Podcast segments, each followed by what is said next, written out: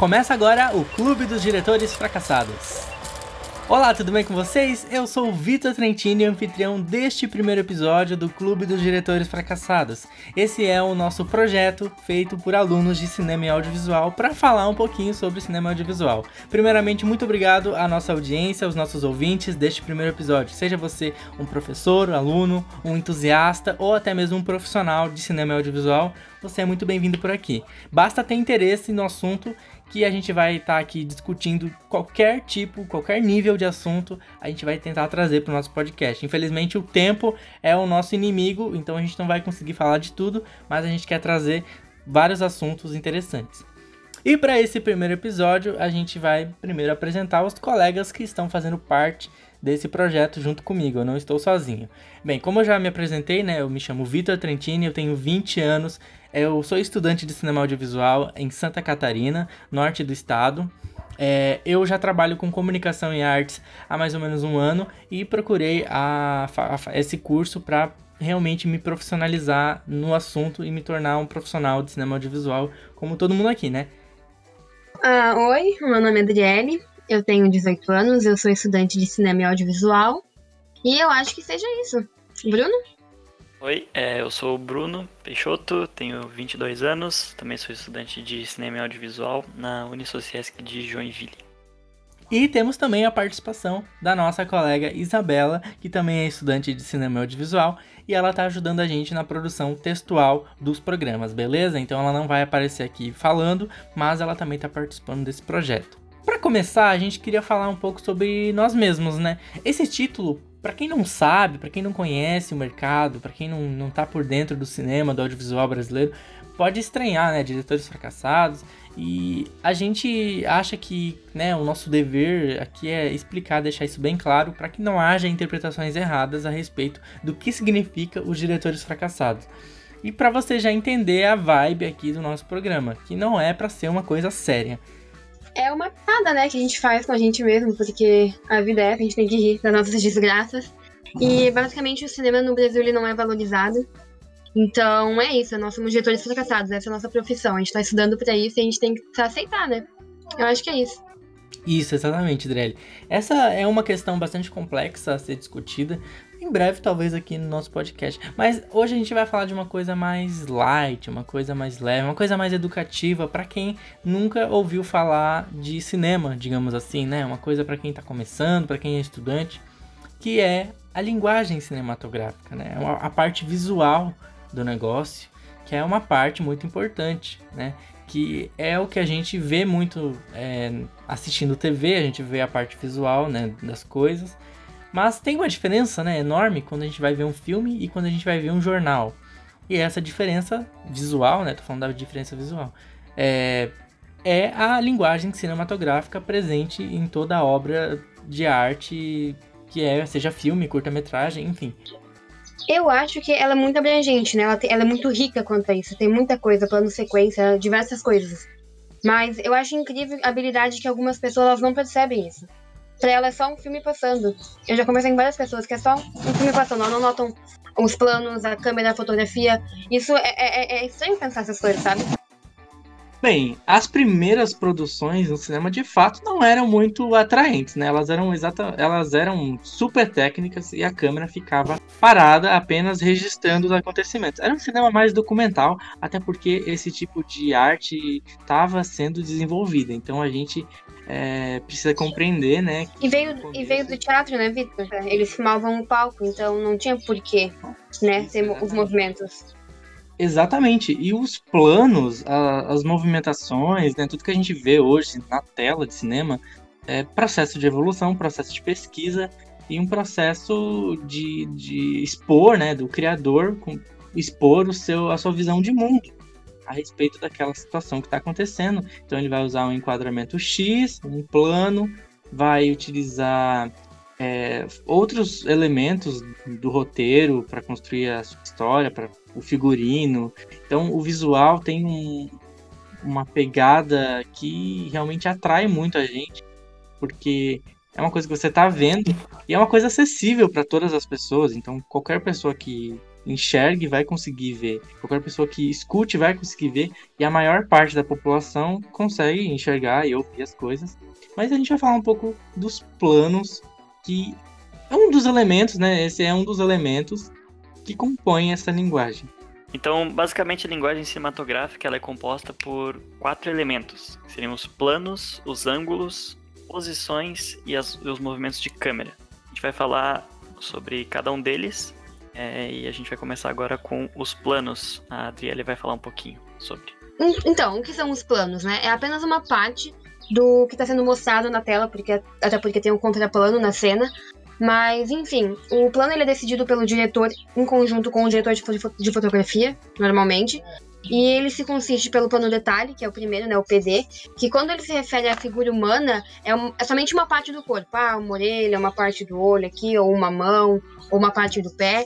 E quando é um objeto, é um objeto isolado, pequenininho, que é, se dá para pegar com as mãos. O que seria o, o próximo seria o primeiríssimo plano, né, o PP, e é o enquadramento do rosto, é somente o rosto, não, não pega nem o pescoço direito, é só a parte do rosto. O primeiro plano já é o rosto junto com um pouco aqui do busto, né? O plano médio é até a cintura. O plano americano, já, o nome já diz, bem refere né, ao Velho Oeste, que daí é do joelho para cima.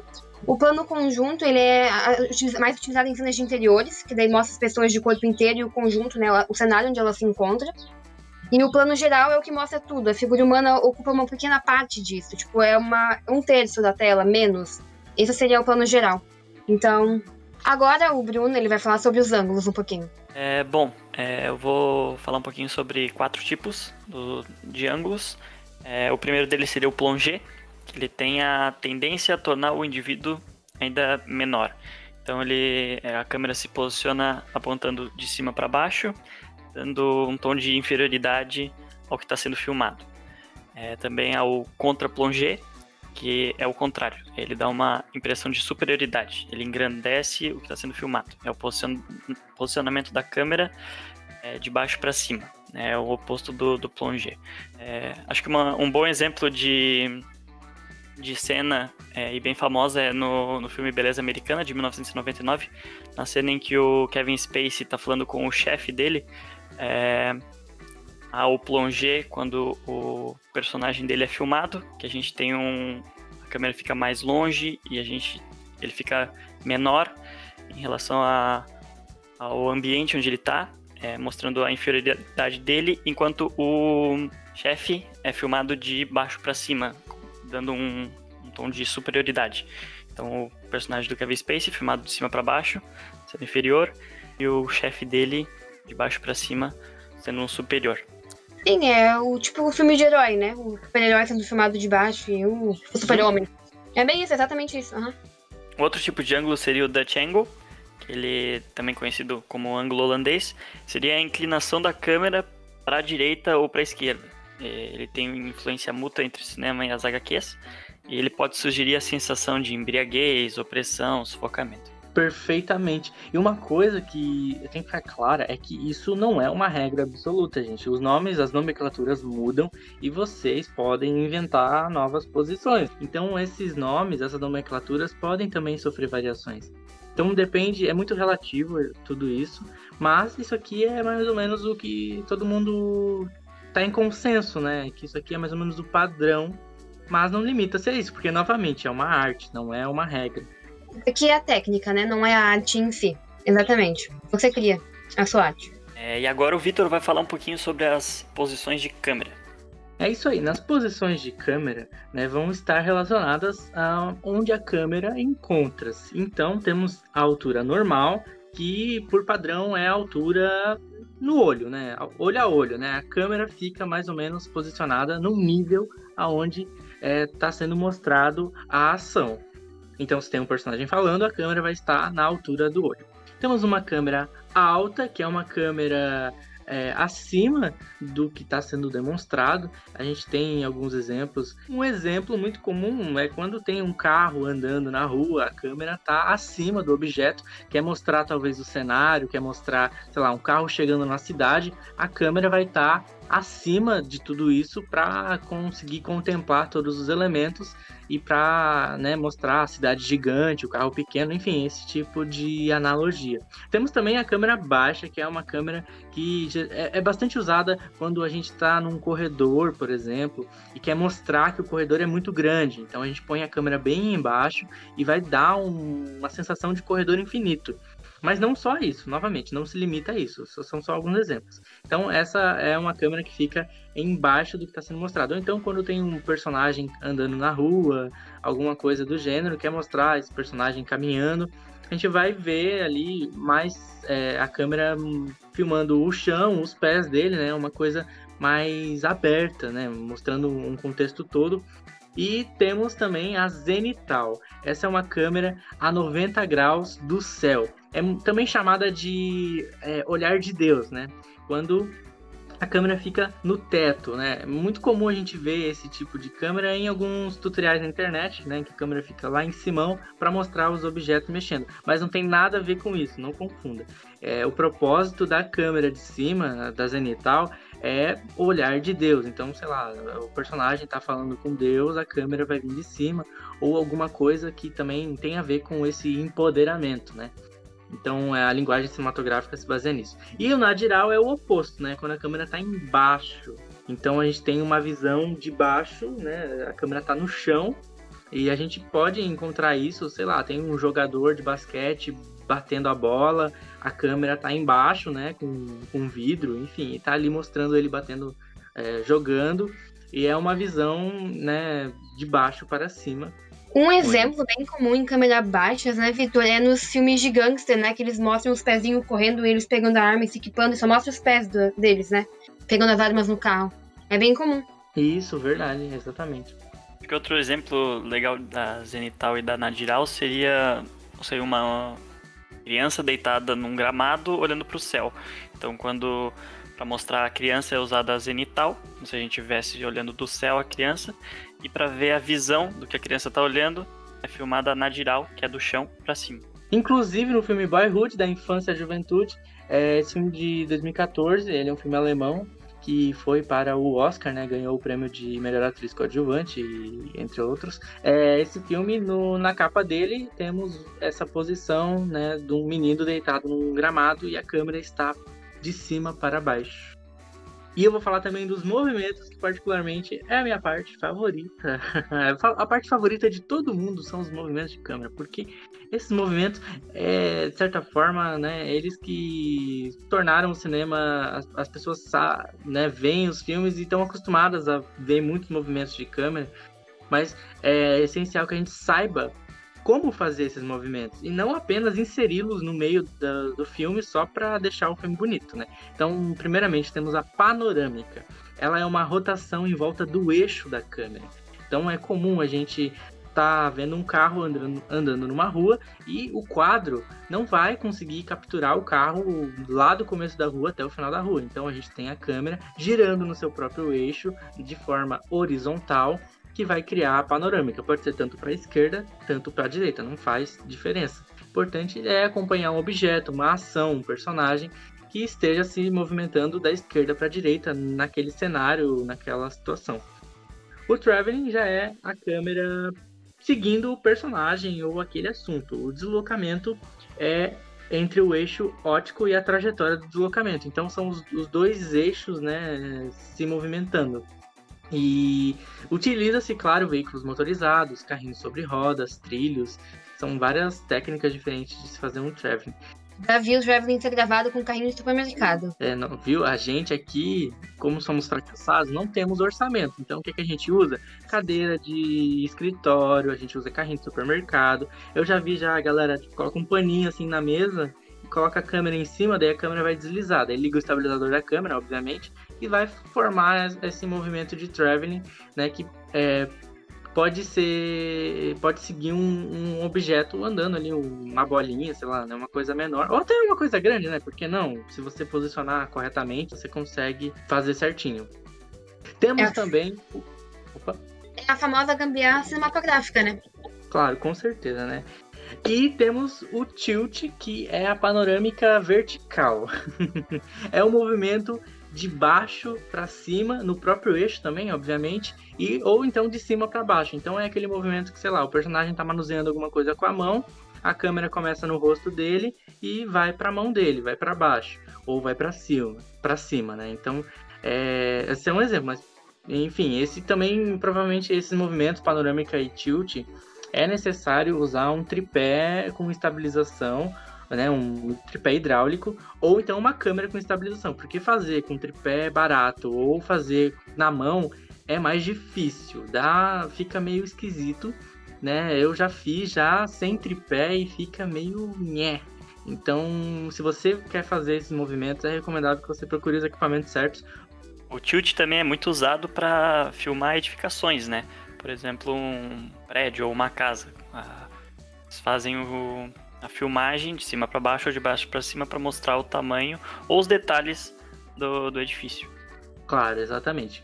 E a grua agora que a gente está muito acostumado a ver na televisão, em programas de TV, então talvez fique mais fácil você saber o que é a grua. É aquela câmera que fica pendurada em um braço móvel.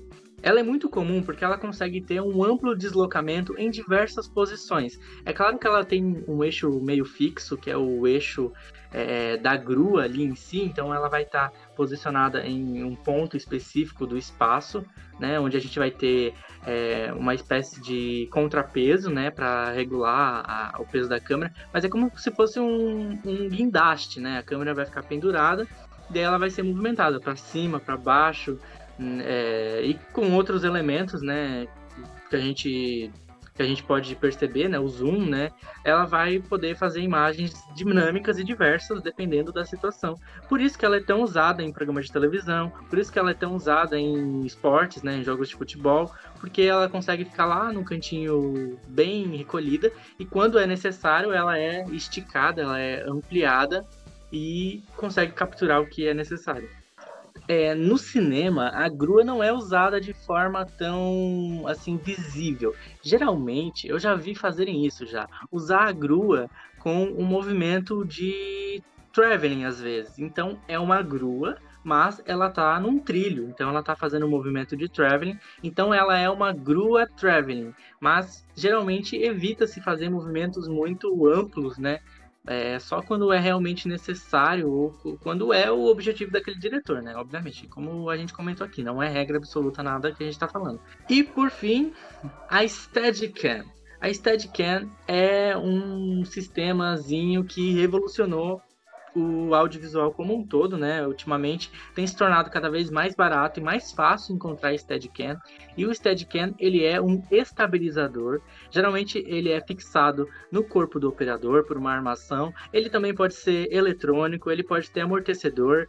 Enfim, existem vários modelos, vários tipos, de todos os preços, de todos os valores, do mais acessível até o mais caro e absurdo. Isso depende, é claro, do orçamento da sua produção. Mas o que a gente usa no cinema, que é um dos mais robustos e um dos mais comuns, é um fixado no corpo do cinegrafista, que tem molas, tem um sistema de peso, é, tem um suporte para câmera, tem um monitor e ele dá estabilidade nas imagens. Então, em alguns casos, né, tem as molas, então o cinegrafista vai poder dar um pulo, ele vai poder perseguir um personagem, ele vai poder é, girar a câmera em todos os eixos. Então, é uma câmera livre. Única limitação, claro, é a velocidade que o cinegrafista vai andar. Né?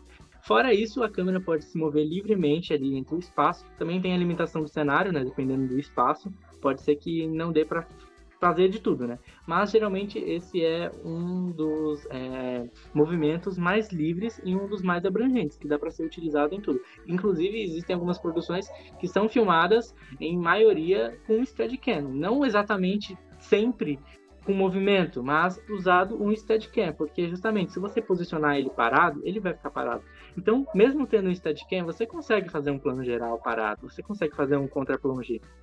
Você consegue deixar a câmera alta, a câmera baixa. Tem inclusive Steadicam em que a câmera fica invertida, ela fica de cabeça para baixo. Então dá para você brincar bastante com esse tipo de movimento, porque ele é bem livre. Eu acho interessante comentar que o primeiro Steadicam do cinema foi no filme do Rock, né?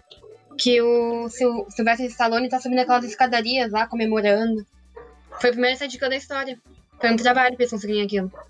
E nós temos também outros elementos que podem ser usados. Um deles é o plano sequência. Bruno vai falar um pouco sobre o plano sequência, alguns exemplos é, bem famosos aí de plano sequência. É, bom, recentemente a gente teve o 1917, que o filme ele passa a sensação de ser um plano sequência o filme inteiro, né? É, mas é, também é usado e muito a Steadicam nesse caso, é, principalmente no 1917, onde eram cenários muito grandes, onde o cinegrafista acompanhava os dois personagens em grandes campos de, de combate da Primeira Guerra Mundial, então era bem importante ter a estabilidade da câmera, então por isso que era utilizado a Steadicam, enquanto o cinegrafista ia seguindo os dois personagens sem cortes, era o jeito mais fácil e mais é, útil, acredito, para ser usado. Sim, é isso aí, Bruno. Eu acho também importante dizer que o plano sequência, né, ele é uma cena gravada em sequência, em sequência obviamente, uhum. sem os cortes propriamente. E o 1917 é quase imperceptível os cortes que ele tem. Ele obviamente tem cortes, porque é um longa-metragem de mais de uma hora, né? Uhum. Mas é quase imperceptível. Você, tipo, assiste aquilo lá e tipo, é impressionante a qualidade daquele filme. Porque é, é muito difícil você notar os cortes. Tem um ou dois que são óbvios, né? Que quando ele, ele, né, ele apaga aquele corte é o único óbvio, que assim, que eu, que eu notei logo de primeira. Eu acho que uhum. teve uns outros dois que mais eu tive que assistir, sei lá, três vezes o filme. É muito bom o trabalho que o diretor de fotografia teve nesse filme. Foi é, divino. Mandar um abraço pro Roger Dickens, que é o deus da cinematografia. Ganhou o Oscar, olha, com louvor. Com certeza, e isso é a proposta do filme, é que as pessoas que estejam assistindo acompanhem os acontecimentos é, quase em tempo real, que tenham essa sensação de estarem acompanhando os protagonistas e de estarem vivendo tudo aquilo é, sem a famosa elipse. A elipse ela acontece durante os cortes, é a elipse temporal. Então, de um corte para o outro, o diretor pode emitir alguns segundos ou algumas horas então é muito relativo e a falta dessa elipse torna muito mais natural os diálogos, os acontecimentos, o andar, enfim, tudo o que acontece durante o filme.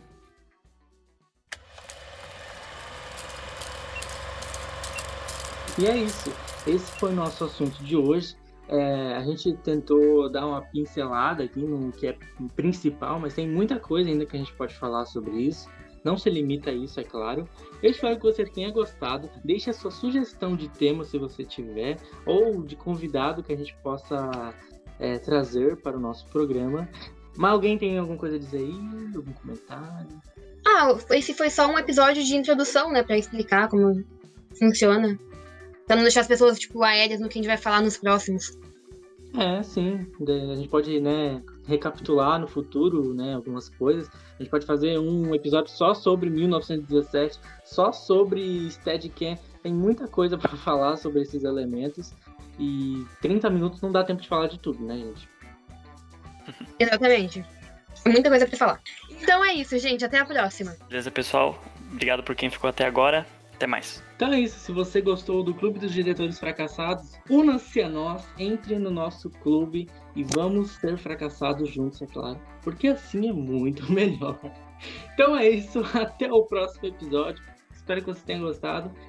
Siga a gente aí nas redes sociais. Os detalhes estão é, em algum lugar. Como a gente ainda está esquematizando todo o nosso, nosso sistema aqui, nossa programação, a gente não tem certeza das coisas, mas dá um Google aí, pesquisa a Join Web Rádio, que você vai encontrar o nosso programa. E pesquisa também Diretores Fracassados no Spotify, aí, nos serviços de streaming por voz, que você vai encontrar o episódio em algum lugar para você ouvir, para você favoritar, para você adicionar aos seus canais favoritos e poder continuar acompanhando o nosso projeto, se você acredita nessa ideia e nesse propósito.